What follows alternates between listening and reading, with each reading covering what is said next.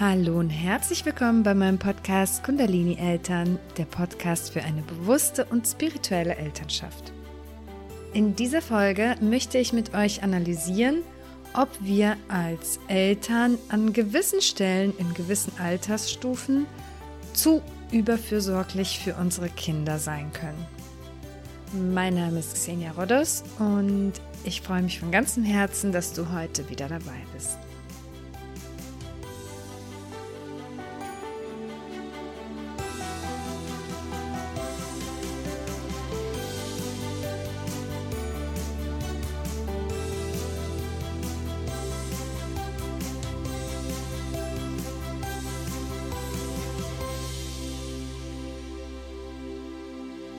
Bevor es jetzt losgeht mit der Folge, möchte ich dir noch ganz kurz von meinem Online-Kurs für eine bewusste und spirituelle Elternschaft erzählen. Denn was da mit den Teilnehmerinnen passiert, ist der absolute Hammer.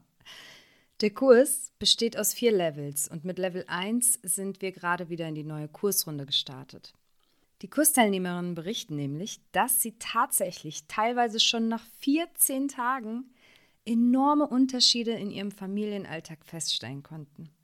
Dass sie wesentlich gelassener geworden sind, dass sie einen viel liebevolleren Umgang mit ihren Kindern automatisiert haben und dass stressige Situationen sich damit schon fast von alleine auflösen.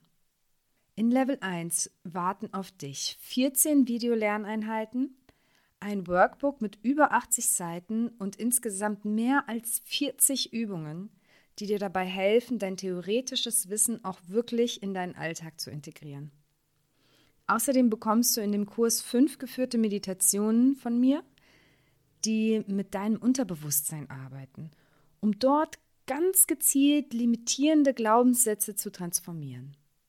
Und begleitet wirst du dabei nicht nur von mir in Form von Live-Calls und persönlichen Nachrichten, sondern auch von gleichgesinnten Eltern, die vor denselben Herausforderungen stehen wie du und dieselben Ziele verfolgen wie du.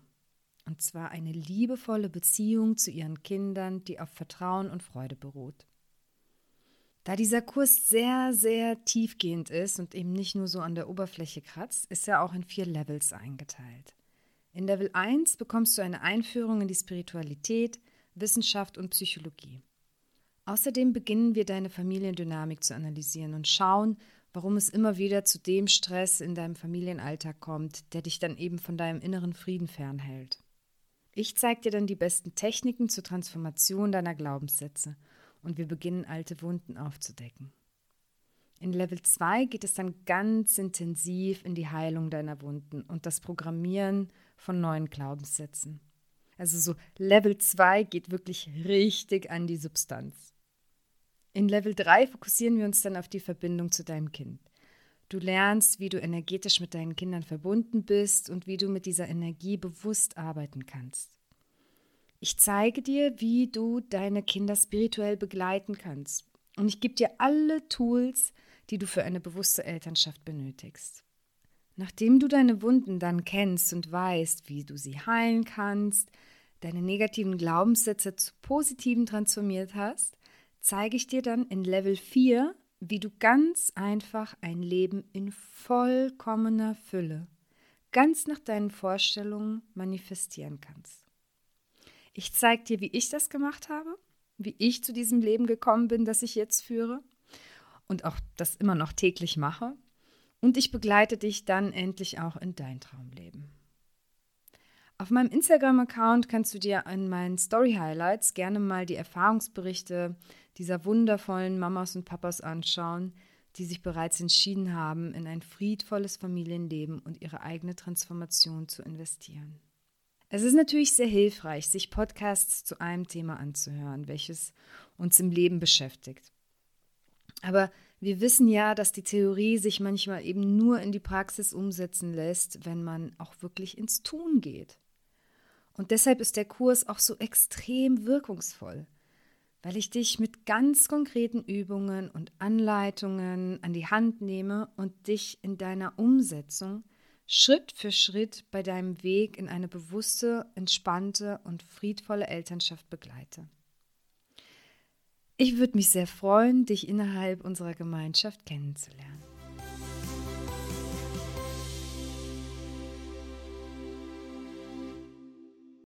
Können wir als Mutter oder Vater überfürsorglich sein für unsere Kinder? Es heißt ja immer so an jeder Stelle, man kann nicht zu viel Liebe geben. Und ich glaube, da entsteht manchmal so ein kleiner, mm, so ein kleines Missverständnis. Weil ja Liebe natürlich ein, ein Bewusstseinszustand ist, ne? Und bedingungslose Liebe natürlich sehr viel mit sich bringt, was, was ich jetzt an dieser Stelle gar nicht zu sehr ausweiten möchte. Aber was dabei manchmal passiert, ist so diese Abgrenzung zwischen Liebe geben und die Fürsorge geben, die mein Kind braucht. Und können wir an einigen Stellen vielleicht mit einer Überfürsorglichkeit der Entwicklung unserer Kinder im Weg stehen. Und in meiner Erfahrung, die ich gesammelt habe in meiner Arbeit mit Kindern und mit Eltern, ist mir ganz besonders aufgefallen, dass man das wirklich gerade im Kleinkindalter ganz gut in so verschiedene Altersstufen, in verschiedene Entwicklungsstufen einteilen kann wo ich immer wieder sehe, wo Eltern mit ihrer Überfürsorglichkeit aus einem Unwissen heraus, ähm, ja, Kinder da so vielleicht an der einen oder anderen Stelle in ihrer Entwicklung nicht genug Freiraum geben.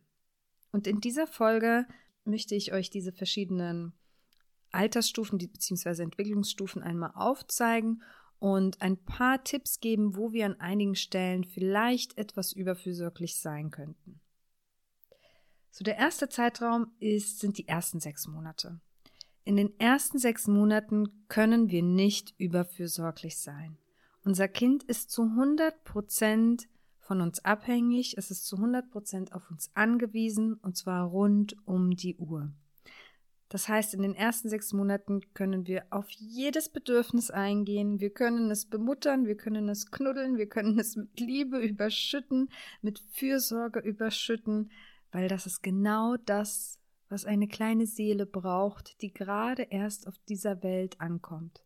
Ja, wenn wir das aus diesem spirituellen Aspekt betrachten, dann müssen wir uns wirklich vorstellen, dass diese Seele gerade erst hier inkarniert und es ist nicht so einfach an einigen Stellen, sich an diesen neuen Körper zu gewöhnen, an diese ganzen neuen Eindrücke zu gewöhnen.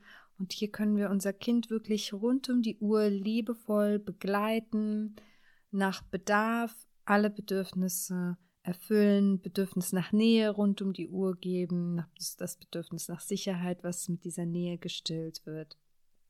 Und alles, was ein Baby in den ersten sechs Monaten nun mal braucht.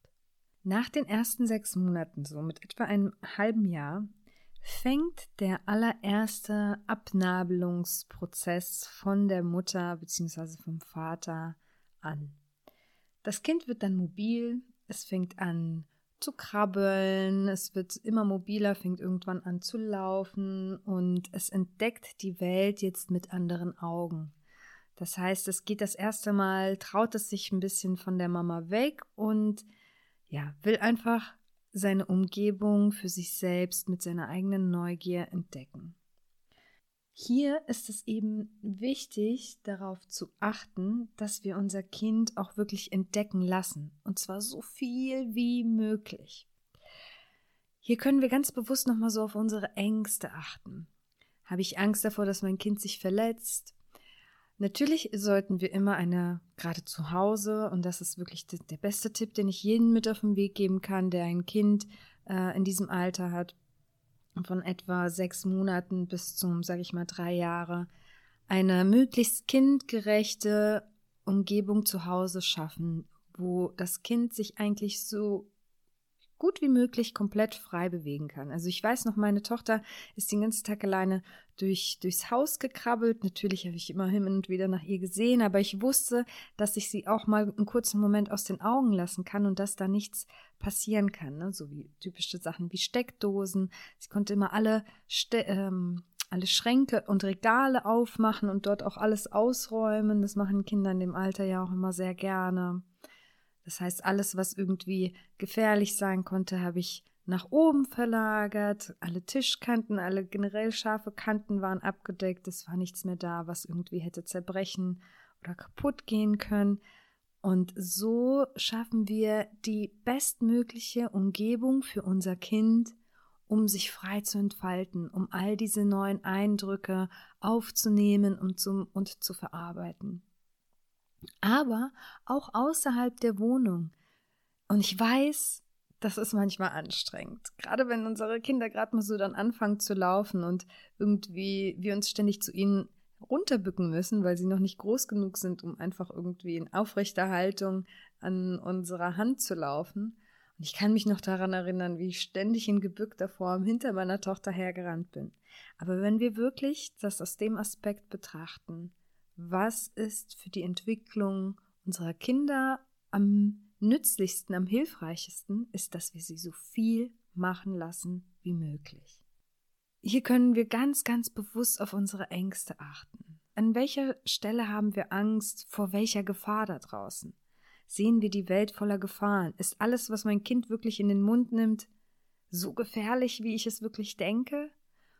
Klar, Kinder ertasten in diesem Alter sehr, sehr viel mit ihrem Mund. Hier dürfen wir auch ein bisschen auf unsere Natur vertrauen, dass unser, die Natur das so eingerichtet hat, weil es für die Entwicklung unserer Kinder wichtig ist. Das heißt, wir dürfen unsere Kinder schon auch mal was in den Mund nehmen lassen. Natürlich sollte das kein Hundekot sein oder keine Glasscherbe sein. Ne, also natürlich dürfen wir da ein bisschen abwägen, wo ist ziemlich sicher, dass das jetzt eine Gefahr für mein Kind ist. Aber wenn es zum Beispiel mal, ja, weiß ich nicht, irgendwelche Sachen vom Boden aufhebt und das vielleicht einfach mal in den Mund nehmen möchte, weil es das gerade interessant findet müssen wir nicht unbedingt alles vorher mit einem Desinfektionstuch ähm, abwischen und da irgendwie einfach in uns hineinfühlen. Wovor habe ich da gerade Angst? Wo kommt diese Angst her? Und wie kann ich es vielleicht schaffen, von dieser Angst loszulassen? Wie gehen andere Menschen damit um? Wie geht mein Partner damit um? Habe ich das Gefühl, manchmal merkt man ja so ein bisschen, oh Gott, die sind ja alle ganz, weiß ich nicht, viel entspannter als ich oder auch viel ängstlicher als ich. Vielleicht, wenn du jemanden hast in deiner Umgebung, wo du merkst, dass die Person sehr, sehr ängstlich ist, dann kann man ähm, da vielleicht ja, mitfühlend mal darüber sprechen und äh, sich einfach mal zu diesem Thema austauschen. Oder zum Beispiel auch bei Wasserstellen. Ne? Ich sehe das hier auf Bali ganz viel. Es gibt halt ganz viele Wasserstellen, Pools, wo dann vielleicht irgendwie ein, ein eineinhalbjähriges schon drin laufen kann, aber Eltern sind da total ängstlich, dass man natürlich ja ertrinken könnte oder wie auch immer. Wenn wir den Nerv haben, hinter unserem Kind herzulaufen und einfach unser Kind ausprobieren zu lassen und wirklich nur, wenn wir merken, okay, jetzt ist es gerade irgendwie zum Beispiel in den Pool gefallen, dann können wir unser Kind immer noch rausholen. Es wird nicht innerhalb von zwei Sekunden ertrinken. Was wir aber dabei machen, ist, wir geben unserem Kind die Möglichkeit, die eigene Gefahrengrenze herauszufinden, für sich selbst herauszufinden.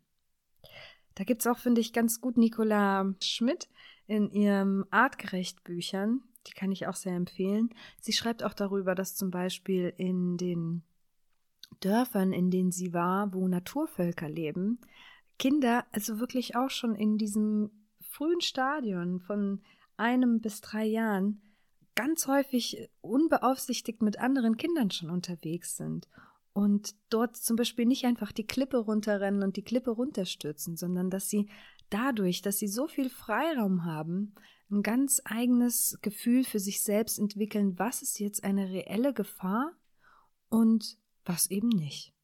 Und das kann man eben durchaus probieren. Und da gehört nun mal auch dazu, dass man auch mal hinfällt und dass man sich auch mal wehtut. Das ist alles in Ordnung. Wenn wir allerdings unsere Ängste zu sehr auf unsere Kinder in diesem Zeitraum übertragen, dann werden diese Ängste auf viele weitere Aspekte im Leben übertragen, die uns dann im Weg stehen. Dann kommt diese nächste Altersstufe von drei bis etwa fünf Jahren. Ne? Das sind alles so circa Angaben mit den Altersstufen, fließende Angaben. Hier merke ich ganz häufig, dass ähm, Eltern manchmal so ein bisschen diesen Übergang in die Selbstständigkeit, ich will nicht sagen verpassen, aber ja, so ein bisschen aus dem Auge verlieren. Weil vorher natürlich haben wir alles, ne, wir haben beim Anziehen geholfen, Schuhe anziehen geholfen, wir haben hier geholfen, wir haben da geholfen, weil unser Kind das natürlich alles noch nicht selbst konnte. Und hier haben wir manchmal so dieses Übermüttern, indem wir immer noch zu viel für unsere Kinder machen. Hier können wir auch wieder so ein bisschen unser Feingefühl ins Spiel bringen und nicht unser Kind zwingen und sagen so, du bist jetzt drei Jahre alt, du musst dich jetzt selbst anziehen können und unser Kind steht weinend da, weil es nicht zurechtkommt und wir sagen, nö, das musst du jetzt aber selber können oder so diese typischen Tipps, die wir ja auch als Eltern bekommen oder diese Anmerkungen, die wir dann gerne auch noch von älteren Generationen bekommen, dein Kind in dem Alter muss es das schon können. Natürlich muss dein Kind noch nichts. Du musst weder irgendetwas, noch muss dein Kind irgendetwas. Niemand muss irgendetwas. Aber wir dürfen unseren Kindern schon die Möglichkeit geben, sich auszuprobieren. Wir dürfen unseren Kindern auch gerne mal ein schärferes Messer in die Hand geben und mal versuchen, dass das Kind selbst mal das Brot schneiden kann oder uns helfen kann, mit dem Kartoffelschäler die Kartoffeln zu schneiden. Wir dürfen einfach ein bisschen mehr Vertrauen unseren Kindern entgegenbringen und sie einfach mal ausprobieren lassen. Denn das ist so das Alter, wo sich zum Beispiel ja auch das Solarplexus-Chakra bei unseren Kindern entwickelt, was ja auch eben für diese Selbstständigkeit, für das Tun, für die eigene Macht, für die, für die Willpower steht. Das ist genau dieser Zeitraum. Und damit helfen wir unseren Kindern sehr, indem wir, selbst wenn unser Kind mal kommt und sagt, Mama, kannst du mir mein T-Shirt anziehen? Dann können wir sagen, naja, du kannst es ja mal selbst probieren. Oder probier doch mal selbst, dir die Zähne zu putzen und ich putze einfach nochmal nach am Ende. Oder du kannst auch gerne schon mal probieren, dir, dir selbst die Haare zu kämmen. Also eigentlich ist das das Alter, wo unser Kind wirklich alles in seinem Alltag, alle seine Routinen versuchen kann, selbst zu machen, selbst zu lernen, selbst äh, auf Toilette zu gehen, sich auch mal selbst abzuwischen. Wir können hier ganz speziell darauf achten, dass wir genug Freiraum geben im Tun, im Handeln, im Alltag, damit unser Kind in die Selbstständigkeit kommen kann. Mit fünf Jahren, so etwa fünf bis sieben Jahre, das ist auch wieder der Zeitraum, wo sich das Herzchakra öffnet und bei Kindern fängt die soziale Intelligenz an, sich sehr zu entwickeln in diesem Zeitraum. Und hier dürfen wir darauf achten, dass wir unseren Kindern die Möglichkeit geben, soziale Konflikte selbst zu lösen.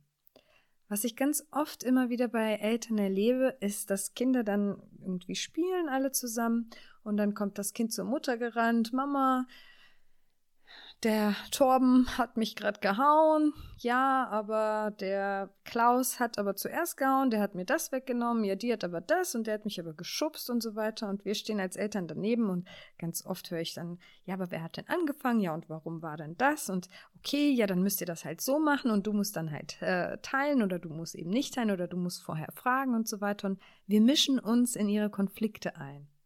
Und das meinen wir überhaupt nicht böse, das weiß ich. Wir wollen ihnen helfen, den Konflikt zu lösen. Natürlich auch, weil wir uns getriggert fühlen vom Konflikt selbst, weil wir als Eltern sitzen natürlich gerne und äh, trinken Kaffee und essen Kuchen, während unsere Kinder nebenbei alle friedlich spielen. Aber das ist nun mal nicht so. Unsere Kinder lernen ja durch diese sozialen Konflikte. Im Grunde genommen können wir innerlich, wenn irgendein sozialer Konflikt bei unserem Kind auftaucht, innerlich Juhu rufen, weil wir wissen, jetzt lernt mein Kind was, jetzt wird sich mein Kind entwickeln. Wenn sie immer alle nur da sitzen und friedlich äh, Bilder ausmalen, dann ist das vielleicht ganz nett für die Situation und für die Energie im Raum, aber viel Entwicklung passiert dabei nicht. Die Entwicklung passiert genau dann, wenn Konflikte entstehen. Und wenn wir immer versuchen, für unsere Kinder die Konflikte zu lösen, beziehungsweise ihnen immer vorgeben, wie sie diese Konflikte lösen wollen, dann lernen sie nicht, sie übernehmen einfach nur unsere Verhaltensmuster.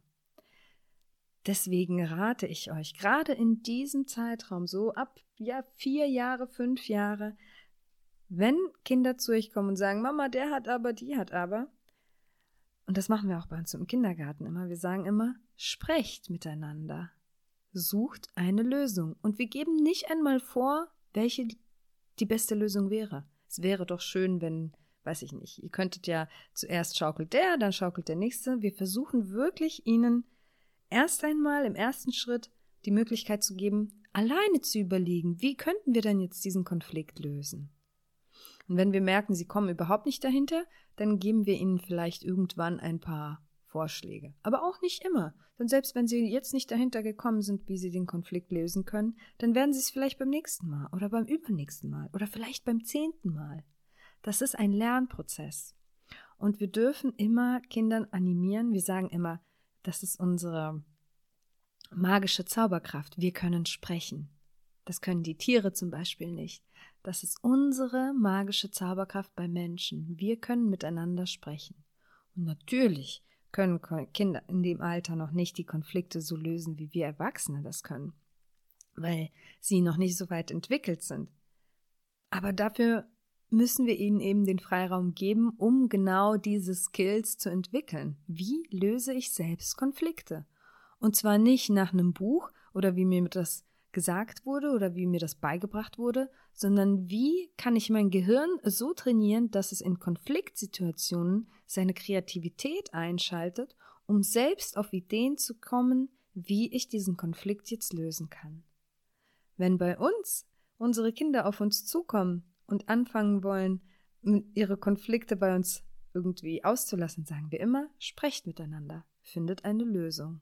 Und ihr werdet wirklich sehen, es wird immer besser funktionieren. Und es nimmt uns auch nochmal, uns Eltern auch nochmal wirklich viel Ballast ab, weil wir uns nicht ständig damit beschäftigen müssen. Müssen wir auch gar nicht. Es ist nicht unser Konflikt, es ist der Konflikt unserer Kinder. Wir dürfen immer, und das empfehle ich euch nicht im Konflikt zu tun, sondern in einer anderen, ruhigen, zweisamen Situation, gerne unseren Tipp, Kindern Tipps geben, wie wir solche Konflikte lösen. Und da sollten wir auch immer so ein bisschen auf unsere Kommunikation achten und sagen, also ich mache das immer so und so, wenn, wenn, wenn ich in so einer Situation bin. Vielleicht möchtest du es anders lösen.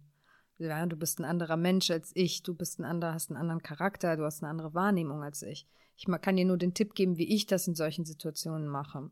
Das kann für dich funktionieren, vielleicht funktioniert für dich aber auch was anderes besser.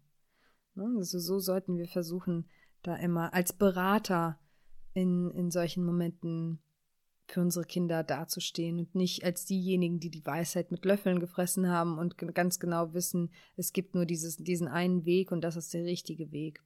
Den gibt es so nämlich sowieso nicht, weil wir alle viel zu unterschiedlich sind, als es den einen richtigen Weg zur Konfliktlösung geben würde. So, und ungefähr ab dem siebten Jahr, das ist so auch das, ne, das typische Schulalter, da fängt so der nächste Abnabelungsprozess an. Unsere Kinder fangen dann vielleicht an, zur Schule zu gehen und allgemein sind sie einfach jetzt schon so selbstständig und auch ähm, im sozialen Umfeld, das heißt mit ihrer sozialen Intelligenz schon so weit, dass sie uns nicht mehr unbedingt brauchen. Und auch da können wir wieder, wie generell bei Abnabelungsprozessen, immer so ein bisschen auf unsere Ängste wieder achten.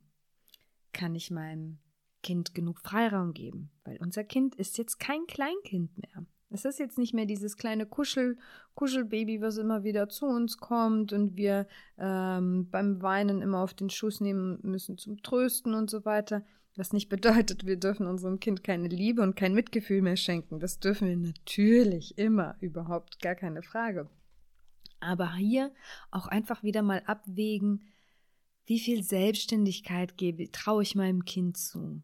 Wie viel Freiraum gebe ich meinem Kind? Wie viel Entscheidungsfreiraum gebe ich meinem Kind? Das sind ja auch so dieses Alter, wo das anfängt mit irgendwie Aktivitäten oder wo liegen meine Talente, was wird jetzt hier gefördert oder nicht gefördert, wie viel Entscheidungsfreiraum ähm, überlasse ich meinem Kind in diesen Aspekten, in seiner eigenen Kreativität, in seinem eigenen Ausdruck. Was, womit möchte sich mein Kind in seinem Leben beschäftigen? Wie möchte es seine Freizeit verbringen? Mit wem möchte mein Kind seine Freizeit verbringen? Wie möchte es seinen Alltag gestalten? Wir dürfen hier einfach schauen, dass unser Kind da in die nächste Stufe geht und wir unserem Kind einfach mehr Selbstständigkeit und Entscheidungsfreiraum überlassen können. Und das zieht sich natürlich immer weiter. In der Pubertät kommt dann der nächste Schritt wieder. Da geht es auch wieder, ist auch das Thema Ängste, unsere eigene Ängste wieder ein ganz ein Thema, wo wir ganz besonders hinschauen dürfen. Wie viel Vertrauen kann ich meinem Kind schon entgegenbringen? Wir sollten natürlich so viel Vertrauen wie möglich entgegenbringen. Unser Kind wird Dinge ausprobieren. Es wird Sachen machen, die uns Angst machen werden, mit denen wir nicht zufrieden sind, wo wir Angst haben werden, dass unser Kind auf die falsche Bahn gerät, dass es irgendwie falsch abgebogen ist, die falschen Freunde hat, die falsche Umgebung hat, sich mit falschen Dingen beschäftigt, Dinge, die uns in unserem Kopf natürlich falsch erscheinen. Und wir das natürlich da auch wieder mit unseren Ängsten zu tun bekommen. Aber da dürfen wir uns erinnern, Pubertät ist eben eine Phase mit einem Beginn und auch mit einem Ende. Das heißt, nur wenn unser Kind jetzt vielleicht gerade sich nur noch für Computerspiele interessiert oder irgendwie mal angefangen hat, hier mal irgendwie das Kiffen auszuprobieren oder jetzt mal auf Partys gehen will oder nur noch Jungs im Kopf hat oder whatever, dass das jetzt für den Rest seines Lebens so bleiben wird. Das ist eben eine, eine Pubertät, ist nochmal eine ganz, ganz bestimmte Periode im Leben, wo wir an uns selbst als Eltern extrem, extrem arbeiten dürfen wo unser Kind uns nochmal ganz viele Themen von uns selbst hochholt, wo wir hinschauen dürfen und mit uns selbst nochmal ins Reine gehen dürfen, unseren eigenen inneren Frieden finden dürfen, unsere eigene Pubertät vielleicht selber nochmal durchlaufen dürfen und da auch nochmal schauen dürfen, was trage ich davon in mir vielleicht herum, was noch nicht wirklich abgeschlossen ist. Allgemein gilt wie immer, egal in welcher Altersstufe, egal welche Herausforderung, richte den Blick nicht auf dein Kind, richte den Blick in dein Inneres. Denn egal was du fühlst, egal was du denkst, egal was du gerade durchmachst, es passiert nicht wegen deinem Kind, es passiert wegen deinem Inneren. Es passiert wegen deiner Glaubenssätze, wegen deiner inneren Wunden, die du in dir trägst und wegen Themen, die dir dein Leben bringt, um daran zu wachsen, um die aufzuarbeiten und um in den Frieden zu kommen. Du wirst nicht den Frieden in dir erlangen, indem du irgendwie an deinem Kind herumwerkelst, irgendetwas an der Situation deines Kindes verändern möchtest. Du darfst immer, immer in jeder Situation den Blick in dein Inneres richten. Denn nur dort kann die Veränderung stattfinden. Und nur dort kann das Glück entstehen. Und nur aus innen heraus entsteht der innere Frieden. Ich schicke dir ganz, ganz viel Liebe aus Bali, deine Xenia. Wenn dir diese Podcast-Folge gefallen hat und du mir deine Wertschätzung für meine Arbeit zeigen möchtest, dann würde ich mich natürlich sehr, sehr freuen, wenn du mir eine 5-Sterne-Bewertung für meinen Podcast und ein, vielleicht ein paar nette Worte dalassen könntest. Mehr Informationen zu diesem Thema und auch weitere Anregungen dazu, wie wir mehr Bewusstsein, Achtsamkeit und Spiritualität in unseren Familienalltag integrieren können und dadurch natürlich auch mehr Entspannung und Freude in unser Leben bringen können, findest du auf meiner Webseite www.kundalinieltern.de. Außerdem würde ich mich sehr freuen, wenn du auf mein gleichnamigen Instagram-Profil vorbeischaust. Dort findest du tägliche Inspirationen, wie wir unsere Gedanken und unsere Gefühle in Bezug auf unser Leben als Eltern zum Positiven transformieren können. Ich schicke dir ganz viel Liebe aus Bali, deine Xenia.